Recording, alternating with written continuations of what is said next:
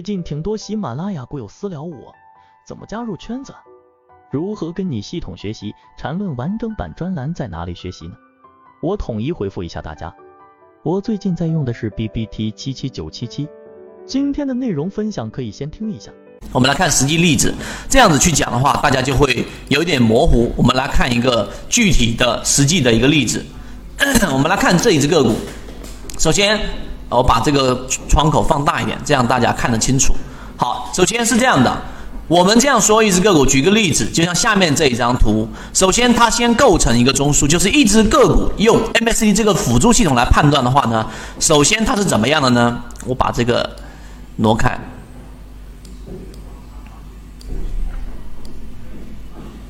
好，我们继续。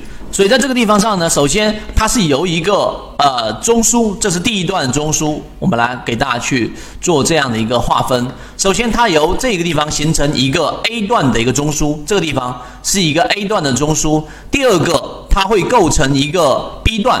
B 段这个地方一般它都会有一个回撤，把 MACD、DIF 线呢，实际上任何一只个股，它一旦在前面形成一个中枢的过程，它更加标准的应该是从零轴下方把它拖到零轴上方。待会那个超华科技就是这样子的，这是形成第一段在 A 段前面的一个中枢，这刚才我在讲的，跟着这个思路来走。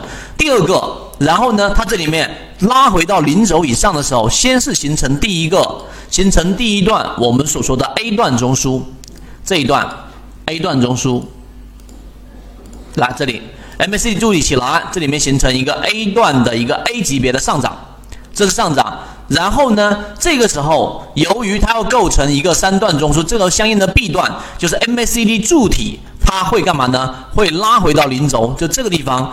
通过拉回零轴，形成第二段 B 级别的这一个我们所说的这个趋势，这里面实际上就是一个我们说的反趋势了，或者说一个中枢了。那么这个是第二段，这个是 B 段。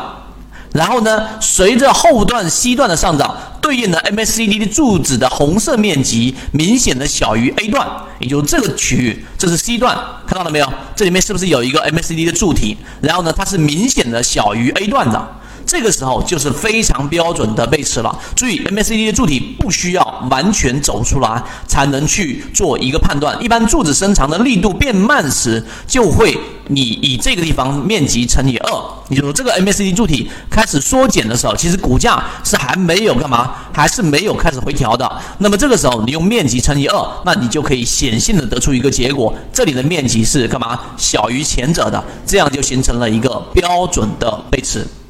所以你明白之后，它的整体流程就是 D I F 线，就是这个红白线呐，然后从下方上去形成第一个 A 段，A 段这里面就是一个类似反趋势或者是一个盘整，那么形成一个中枢。那么第三段 A B C 就 A B C 三段你要记住，那么最后你发现 C 段比 A 段它的面积要缩减，但是股价却在创新高啊，这就是我们所说的背驰。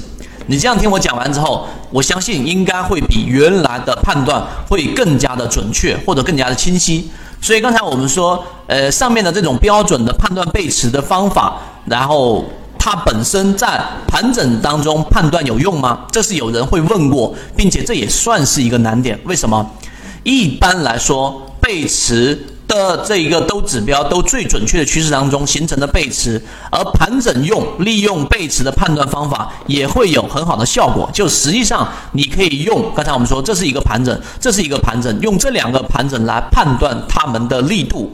这样子的话，你的效果会挺好的，所以盘整也可以来用。只是刚才我说 A、B、C 这三段类型的这种判断，你一定要有一个非常清晰的这一种逻辑，最终在卖点上你就可以把握得很好。这一点我先给大家过掉。